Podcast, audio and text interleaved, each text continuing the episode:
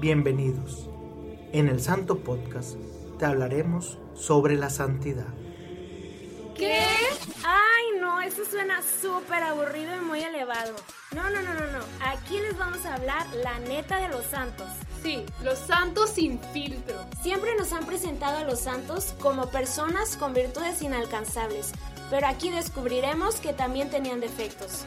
Sí, eran tan humanos como nosotros. Enojones, depresivos, les gustaba la fiesta. Bueno, había también uno que otro peleonero, ¿eh? Quédate con nosotras y verás que al igual que ellos, todos podemos ser santos. Acompáñanos en El Santo Podcast.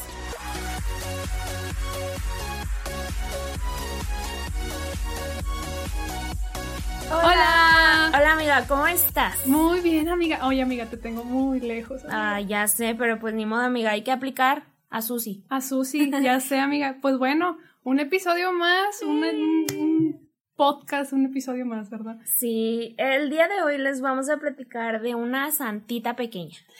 Bueno, todavía no es santa, amiga, Ay, sí, sí es cierto, una una beatita. pero ya está en camino, ya está en camino, Sí, ya, ya, es le más- falta poquito. ya está más para allá que para acá. Sí, amiga, hoy vamos a hablar, bueno, Tambores ¿quieres que ya que ya diga? Sí, ándale, mejor para los tambores. un poquito de emoción. Ok, sí, hoy, hoy nos vamos a ir, perdóname, hoy nos vamos a ir directo con, con todo el power a platicarles sobre esta beata. Va a ser un episodio que esperemos sea un poquito más corto, pero que sé que van a, a disfrutar y sobre todo van a aprender mucho, ¿verdad, amiga? Exacto. Ahora sí, échame los tambores. Laura Vicuña. Uh. Oigan, pues muchas gracias porque Laura Vicuña también nos la recomendaron. Este.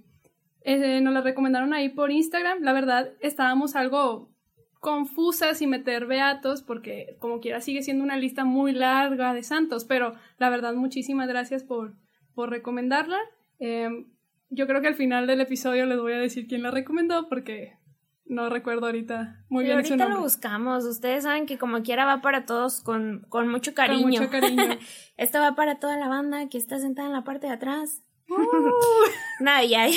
ahora sí, les vamos a platicar sobre la vida de esta pequeñita. ¿Por qué digo que es pequeñita? Porque su misión fue relativamente corta. ¿Se acuerdan más o menos la edad de Joselito cuando, cuando nos dejó?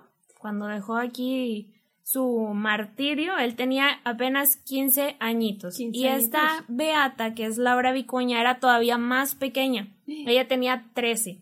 Uy, no, Estaba pues súper su, chiquita. su corta vida y ya está eh, caminando a, a la santificación, pues la verdad creo que hizo grandes obras para ser tan pequeña. Claro, ahorita te voy a platicar cómo estuvo su vida. Para empezar, Laura Vicuña es una, pues le voy a decir una pequeñita, una niña argentina. Bueno, no, perdón, es chilena. Chilena que después va a vivir y muere en Argentina, que nace el día 5 de abril de 1891. Ya pasaron más de 100 años de que ella estuvo con nosotros y bueno, lo que sucede con Laurita, o más bien lo, como vamos a, a ir viendo su vida, pues voy a empezar, amiga, ya sabes, por, Por, el principio.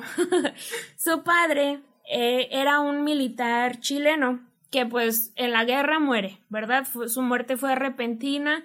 Yo creo que cuando tienes algún familiar o algún conocido o hablas, eh, escuchas hablar de guerra, piensas en que pues lamentablemente alguien va a morir, ¿no? Yo no sé si, si a lo mejor la mamá de Laura, que se llama Mercedes, ya como que presentía esto, ¿no? Pero bueno, eh, muere el señor y deja a Mercedes, que es la mamá, a Laurita y a Julia, que son las hermanitas, pues en la orfandad, ¿verdad? Viudez y orfandad. Laurita tenía apenas tres años y Muy su hermanita, chiquita. sí, estaba muy pequeña. Y la- su hermana Julia era pues tres años menor, entonces tenía apenas meses. Tenía meses de haber nacido cuando fallece su papá. Lo que sucede es que después de la muerte del señor, eh, Mercedes huye con sus hijas a Argentina, ¿verdad? A buscar un lugar pues más tranquilo, más en paz, sin tanta guerra, sin tanto caos. Y llega a un lugar donde creo que comienza como esta semilla de, de las, bueno, de las grandes obras de, de Laura, que a la vez es un lugar, pues, caótico. Ahorita les voy a platicar por qué. Llega Mercedes a la casa del señor Mora. El, el señor Mora como el de ¿Cómo es? ¿De Betty la Fea o Leti la Fea? No sé. ¿Cuál de las dos? Soy cero novelera. Ay, Perdóname. Bueno, yo sé que va a haber alguien ahí que va a reconocer el nombre de Tomás Mora, pero este señor era Mora. Ah, ya sé quién es Tomás sí. Mora. bueno, él comparte el apellido, pero pues no es familiar, obviamente, ¿verdad? Eh, este señor es un ganadero argentino que recibe en su casa a Mercedes y a Julia y a Laura.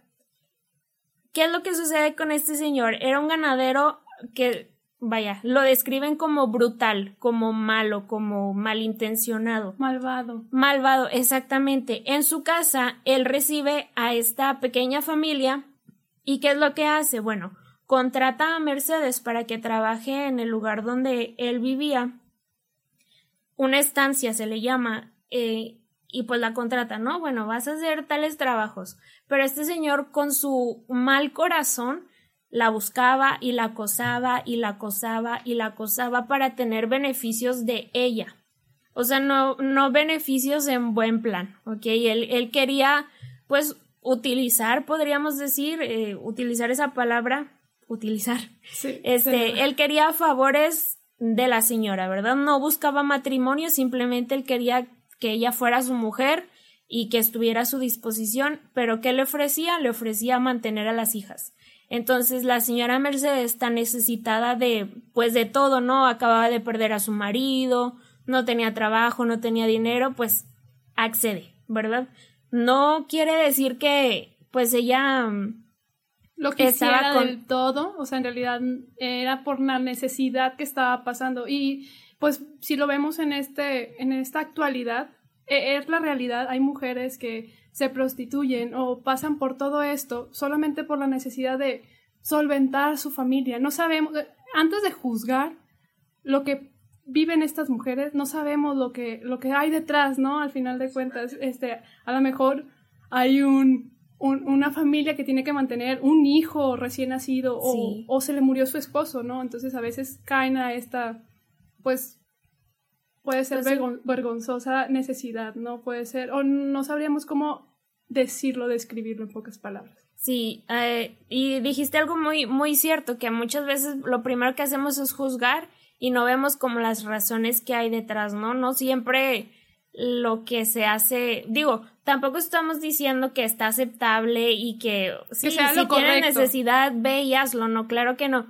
pero eh, hay que ver la parte también humana, ¿no? Eh, tentarse el corazón, ser un poco empáticos y pues ayudar, ¿no? Ayudar al que podamos para evitar este Aconsejar este tipo. también, o sea, tratar de buscarles un mejor un mejor empleo a lo mejor o a lo mejor ir apoyando un poquito, no sabemos al final de cuentas cuál es la necesidad. Claro, a veces con compartir un pedazo de pan ya puede salvar la vida de una familia, ¿no? Exacto. Bueno, el señor Mora pues finalmente, digo, no, no decimos que la mamá de Laura Vicuña era precisamente eh, de este oficio, pero este, el señor Mora yo creo que la veía de esta manera, ¿no? Él, él, quería nada más una mujer. De hecho, se dice que era tan malvado y tan posesivo que a alguna pareja anterior la marcó. ¿Han visto ustedes que al ganado lo marcan con un ferro candente? Así de que, no sé, en las pompillas de la vaca, ¿no? Las iniciales del, sí, del dueño, ajá, o del, de la familia que es dueña del, de la finca. Del ganado. Ándale. De la finca. Entonces se dice que este señor incluso lo hizo con una de sus parejas, ¿no? O sea, era, era, tanto Sí, era, era malillo. Entonces, bueno, la señora Mercedes accede con tal de que sus hijas pues tengan escuela, tengan que comer y las mandan a un colegio que era gestionado por las hijas de María Auxiliadora. Amiga, adivina qué, María Auxiliadora, el día de la, Virgen María Auxiliadora es el día de mi cumpleaños, el 24 de mayo. Sí, lo supe ya muy tarde, pero ahora pues ya me encomiendo a ella también. Bueno. Ahí por si les mandaron felicitaciones a Adri, este, ya pasó su cumple, pero ya pasó. todavía se puede aceptar felicitaciones. Sí, claro. Yo, yo festejo toda la vida. Pero bueno, eh, ellas logran ingresar al colegio de las hijas de María Auxiliadora. Paréntesis aquí muy grande, las salesianas. Las salesianas, exactamente. De hecho, pues sí, viene esta enseñanza, escucharon en, en capítulo anterior, en capítulos anteriores, este, la vida de San Juan Bosco. Después de San Juan Bosco viene otro santo, que es Santo Domingo Sabio, que después vamos a hablar de él. Y después de Santo Domingo Sabio viene la enseñanza salesiana también de Laurita Vicuña. De hecho, por mi casa, este, ustedes saben que nosotros somos bien regias de Monterrey. Este, por mi casa hay un colegio que es el Colegio Laura Vicuña, que es dedicado a, esta pequeñita. Bueno, volviendo al carril. Al carril de la historia de Laurita Vicuña. Sí, eh, entra ella al colegio, que era como un tipo internado. Ellas iban a la escuela y ahí se quedaban, ahí se quedaban, ahí se quedaban y en vacaciones de verano regresaban a casa. Iban y regresaban. Entonces, eh, pues ahí habría pues toda la alegría, ¿no? La algarabía de la enseñanza de la pedagogía eh, de Don Bosco, la pedagogía salesiana, y ¿qué se buscaba hacer de, de Julia y de Laurita? Pues honestas ciudadanas y buenas cristianas, ¿verdad? Es la enseñanza principal. Ah, hubo un momento en el que Laurita, igual se dice que era pues ocurrente, ¿verdad? los niños ustedes saben que son muy ocurrentes y salen con cada cosa pero dice que alguna vez estaba escuchando que sus compañeritos estaban diciendo que, ay, no, hombre, aquí dan la comida bien fea y aquí ni nos alimentan bien y no sé qué, como quejándose. Y ella escuchó y fue como que, mm, o sea, en su mente, pues, aparte que lo estaba viendo, los niños estaban bastante robustos y bastante bien alimentados y ella por dentro como que, mm, como que esto no me parece. O sea, tú te quejas, pero mira afuera, hay gente, hay niños que no están comiendo, entonces. Aparte, ajá, entonces ella los mira y como que, ay, o sea, porque están difamando esta cosa si, si no es verdad. Y va y les dice, bien claro demuestran la verdad de cuanto estáis diciendo vuestra flacura, palidez y debilidad. Ella utilizó el sarcasmo y así como que les dijo, pues Sí, sí, o sea, tu flacura y tu debilidad y tu palidez demuestran que sí, claro, por supuesto lo que dices es correcto, pero pues no, o sea, era lo contrario, ellos estaban bastante regordetes, bastante bien alimentados, pero ella muy inteligentemente utilizó el sarcasmo para, pues, ponerlos en su lugar. Exacto, bonitos y gorditos. Bonitos y gorditos, muchachos, bonitos y gorditos. Exactamente. Bueno, dentro ya de, de las clases que tomaba Laura, hubo el momento en el que sí o sí tenía que hacer su primera comunión. Entonces ella hace su primera comunión, me parece que tenía como nueve añitos por ahí cuando la hizo. Y bueno, sigue en su formación, en su formación.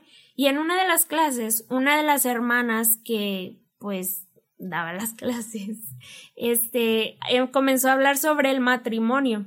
Entonces decía, no, pues el matrimonio es un don de Dios, es una vocación. Es una vocación. Ajá, para todos los que tienen pareja ahí, ahí váyanle pensando. Y para todos los que aún no saben si discernir bien su vocación entre la vida consagrada o la vida en matrimonio, pues Sí, amigos, a veces se nos olvida que el matrimonio también es una vocación y creemos que, ah, o me voy de religiosa o me caso, pero si me voy de religiosa sirvo a Dios y si me voy de matrimonio no lo puedo servir. No, de las dos maneras podemos seguir en el camino. Y bueno, Laura comenzó a escuchar esto que, que estaba contando la hermana y comprendió ella que su mamá vivía en pecado y era tan tan pura su alma, tan pequeñita y tan dramática como muchas mujeres, ¿verdad? Yo no, y Mariana tampoco. Yo tampoco, amiga. Pero eh, ella donde escuchó y comprendió que vivía en pecado su mamá, se desmayó. O sea, era tanta su impresión que dijo, ay, no, no puede ser como que mi mamá vive en pecado, ay, y ay, azotó. Eh, ¿cómo, ¿Cómo fue que ella comprendió? Bueno, cuando ella mm, iba de vacaciones, les digo que la escuela era como un internado, cuando ella iba de vacaciones a su casa, su mamá, pues, ok, sí, mijita, vamos a rezar, pero vente acá a, escondidas, vamos a, rezar acá en el cuartito. O iban a misa y su mamá no comulgaba, no recibía los sacramentos y ella como que comprendió esta parte de que, ok, mi mamá no está casada, no está recibiendo los sacramentos, no reza, pues, no, no tanto públicamente, sino que no mira a lo mejor la oración como algo constante en su vida. Como y ella dijo, Ajá, exacto. Y dijo, no, o sea, es, esto no está bien. Estaba muy preocupada realmente ella por su mamá. Entonces, bueno, Me encanta escuchar la madurez que tenía Laurita. La verdad es impresionante ver que a su corta edad la madurez que tiene y pues al final de cuentas la inocencia de un niño, ¿no? Sí, exactamente, la inocencia y la valentía, yo creo que es lo que más debemos de, de aprender de ellos, ¿no? Sí. Llega un momento en, vacaciones también que, que Laura va a su casa, que el señor Mora, ay, es que, ay Diosito, yo espero que, que, que lo perdone Dios porque yo no puedo. Eh, este señor Mora intentó eh, pues propasarse con Laura, ¿ok? Él, él tuvo como esta mala intención, la vio con muy malos ojos, pero ella era tan firme y tan valiente y tan cuidaba tanto su pureza que le puso un alto y la acción de Dios fue tan grande que lo detuvo, pero no fue como la única vez que él intentó propasarse con ella y que la veía con malos ojos. Incluso se dice que la llegó a golpear por las veces que ella lo rechazó. Llega, bueno, después de que sucede este altercado donde el señor Mora pues intenta arrebatarle la pureza a Laurita, él dijo, bueno, no me vas a entregar lo que te pido, yo ya no te voy a pagar la escuela y a ver cómo le haces. Mandó a las niñas pues a ver a dónde y con la buena de Dios, pero las niñas lograron volver a la escuela como ayudantes como como pasante. como voluntarias. Ajá. Exacto, ellas no estaban recibiendo propiamente pues la educación, pero eh, pues finalmente estaban dentro, ¿no? Laurita en su inocencia y en su en su necesidad de salvar a su mamá porque ella estaba muy consciente del pecado de su madre, ella quería ser hija religiosa, hija de María Auxiliadora.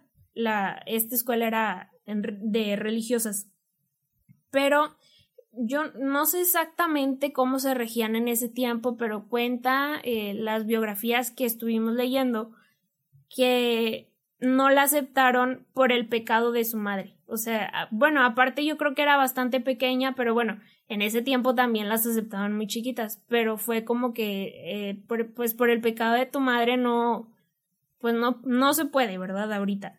Sin embargo, el padre Crestanelo, que fue su confesor y podríamos decir que como su guía, ¿verdad? El guía de la pequeñita, eh, le dijo, bueno, vamos a hacerla como tus votos en privado, ¿verdad? No puedes a lo mejor oficiar, no puedes a lo mejor eh, pues ser como las demás hermanas, pero va, o sea, él vio la pureza del corazón de ella y yo creo que él también este discernió que que el tiempo de ella y la misión de ella iba a ser corto. Llega el momento donde ella dice, bueno, yo, yo lo que quiero hacer es entregar mi vida por la salvación de mi mamá. Ofreceré mi vida a Dios con tal de que mi mamá se convierta. Y no lo decía figuradamente, lo decía literalmente. Ella ofreció su vida. Llegó un momento en el que ella, ya teniendo los 13 años, comienza a enfermar eh, hubo varios factores que la enfermaron. En primera se dice que pues por los maltratos del, del pues no era su papá, su padrastro, ¿no? El señor Mora. Eh, ella durmió mucho tiempo en la calle o no sé, iba de vacaciones en su casa y él no las quería ahí adentro y las mandaba a dormir a los matorrales, entonces ya se imaginarán el frío, la suciedad, los animales, las infecciones, todo lo que ella pues en su cuerpecito estuvo recibiendo, también los golpes que le, le daba y se dice también que hubo en algún momento una inundación en la escuela y era un tiempo como de frío, no sé si otoño, invierno, pero esa inundación solo vaya pues hizo hizo que hubiera pues mucha tragedia adentro, había gente pues atrapada y Laurita se ofreció y ella estuvo ayudando a la gente a sacar, entonces eh, a, salir más bien de, de entre el agua y se dice que eso también la hizo que se enfermara más, ¿no? Que se recibiera infecciones, enfermedades y todo lo que afectaba a su pequeño cuerpecito. Entonces, ya cuando estaba bastante grave, y, y recuerden, ella dijo, ofreceré mi vida a Dios con tal de que mi mamá se convierta, pues llega este momento de, de estar ya en el lecho de muerte y su mamá llega y la mira y pues sufriendo. De hecho, cuando enferma, vuelve ella al campo o al lugar donde vivía su mamá y, y, este señor y se dice que ella pues estuvo un tiempo con esta enfermedad y le subía la fiebre y le bajaba y le subía y le bajaba y cuando le subía mucho la llevaban a un río que estaba cerca pues a refrescarla, ¿no? A que se le bajara. Y de hecho, si ustedes se ponen a buscar las regiones de, de Argentina, este, este es, vaya, su casa, la hacienda, la escuela, el lugar donde, donde están ahorita sus restos, forman parte como de un mini tour. Entonces, si alguien nos escucha de Argentina o si alguien vive por ahí o piensa ir, eh, este río donde a ella le curaba la fiebre, pues está disponible, ¿no? Está activo para, pues para ir a conocer, ¿no? Como turismo religioso. Ok. Llega, eh, les digo, el, el, momento ya cuando ella iba a fallecer y su mamá estando ahí con ella y Laurita le dice, mamá, me muero. Lo he pedido a Jesús desde hace tiempo ofreciéndole mi vida por ti para obtener tu retorno a Dios. Mamá, antes de mi muerte, ¿no tendré la alegría de verte arrepentida? Y en ese momento su mamá comienza como que en esta tristeza, en esa desesperación y, y como que le cayó el 20 de decir, o sea, mi hija se está muriendo por lo que yo hice, por lo que por lo que yo estoy haciendo, por lo que yo estoy viviendo, por lo que yo permití. Entonces su mamá pues obviamente se le hizo paz el corazón y la acción de Dios actuó, la acción de Dios actuó, la acción del Espíritu Santo le llegó en ese momento y se arrepintió y le, le prometió que a partir de ese momento ella iba a dejar al Señor con el que vivía y se iba a convertir. Y adivina qué pasó. Se convirtió. Sí, sí, así fue. Eh, la, la señora Mercedes ya cuando, cuando muere Laurita, les digo, a los 13 años, murió un 22 de enero, que es el día que, que la vamos a, a, recordar. Ajá. Eh, ella comienza su camino de conversión y pues bueno, ya después viene el proceso de, de llevar a los altares a Laurita, que ahorita es beata, no es santa todavía, pero ser beato es ya algo muy, muy importante. Ya pasó por un buen camino para hacer, llegar a la beatificación, entonces. Claro. Es, es bueno reconocer estas obras. Exactamente, y como una acción tan heroica y tan valiente de, de, o sea, entregar su vida por la conversión de alguien y siendo tan pequeña, ¿no? Me, me, encanta, vuelvo a repetir, creo que a mitad del capítulo lo dije, otra vez lo vuelvo a repetir. este, me encanta la madurez, que a pesar de la edad tan pequeña y la inocencia que tenía Laurita, me encanta la madurez y la fe que tenía en Dios para llegar a entender que su madre a lo mejor vivía en pecado, ¿no? Y hay muchas acciones que es pecado. Y, y, y cómo ofrecerlo para su salvación, ¿no? A lo mejor, bueno, Dios la llamó muy temprana edad y eso fue lo que a lo mejor lo que accionó o reaccionó en la mamá para poder hacer su conversión.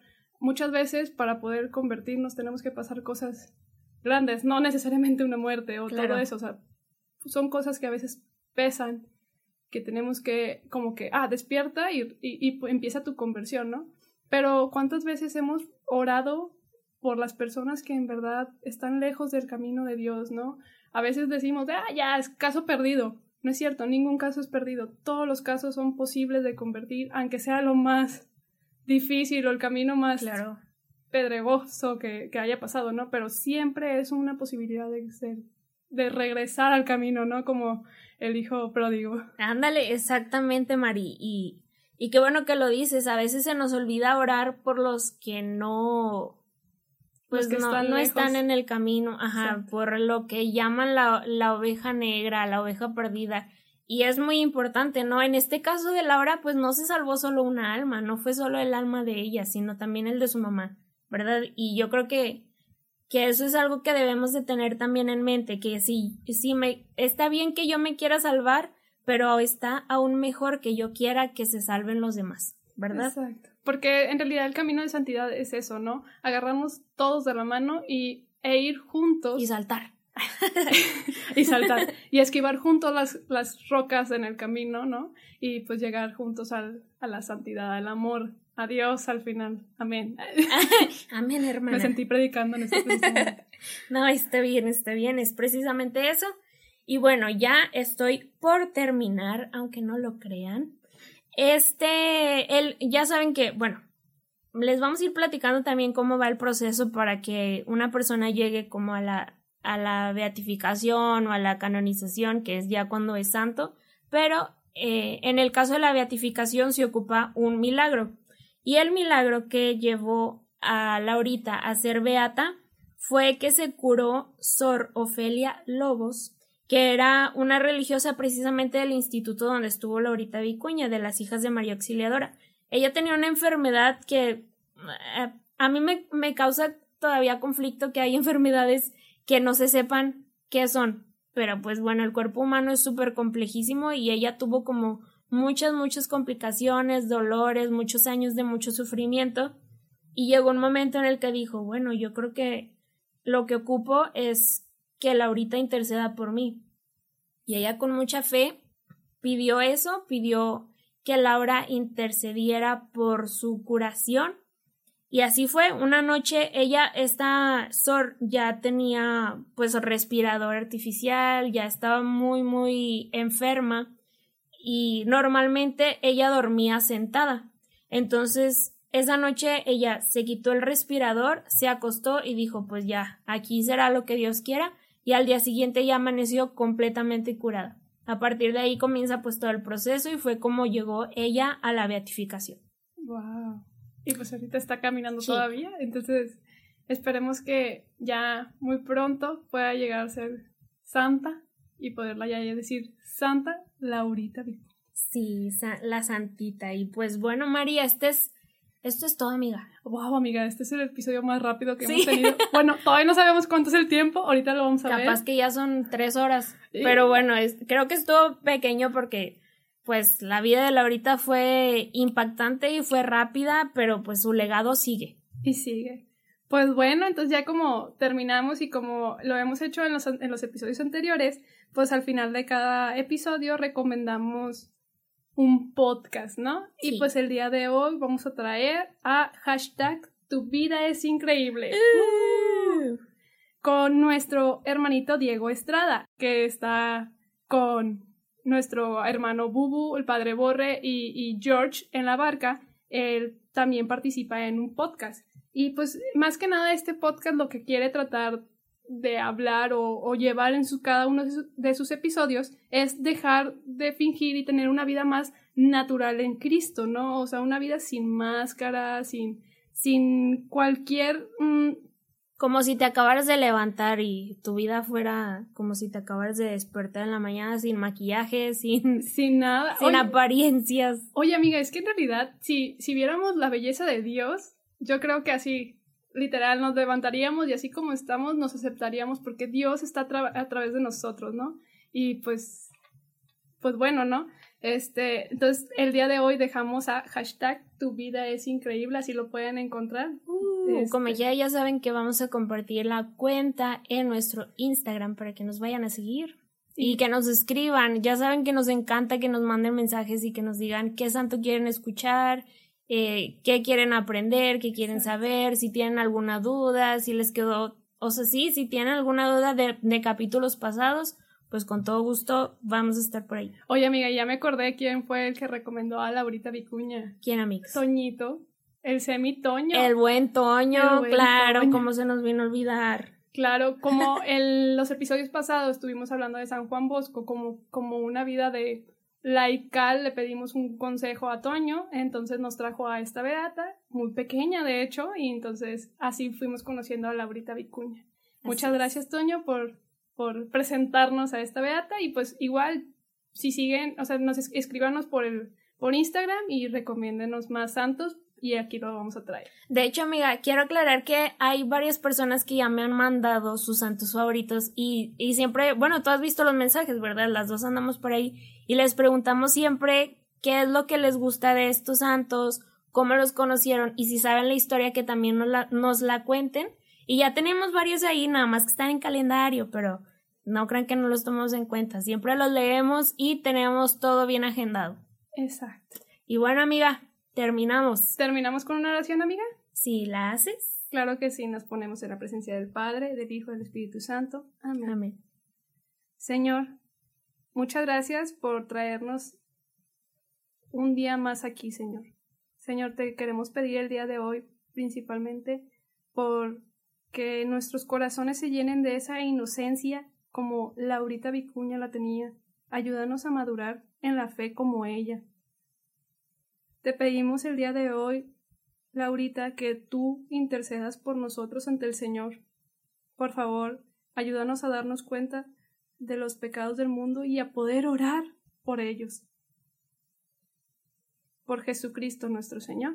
Amén. Amén. Y pues bueno, ya se acabó. Eh, uno más. ¿Tú cuentas? Yo cuento, amiga. Yo cuento. Me parece bien. Ok, ahí va. Ya saben ustedes lo que vamos a decir. Sabemos que, que no se les olvida. Ahí va. Una, dos, tres. Santos y santas de Dios, rueguen por nosotros. Adiós. Chao.